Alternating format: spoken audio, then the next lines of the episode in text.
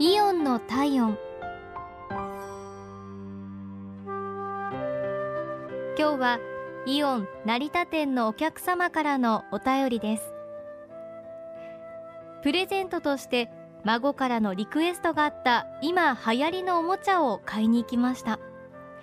無事商品は見つかり買うことができましたが家で動かしてみるとおもちゃに不具合が。すぐにお店に電話したところ店員さんは快く取り替えることを約束してくださいました。ただ少し時間がかかるとのこと。プレゼントとして買ったものなので孫が来る日までに何とかしてもらえないかと相談したところ今度は上司の方がメーカーと連絡を取ってくださったようで交換できる日を早めてくださいました。無理をお願いしましたが私の気持ちを汲んで迅速にそして丁寧に対応してくださいました。孫も大喜びでした。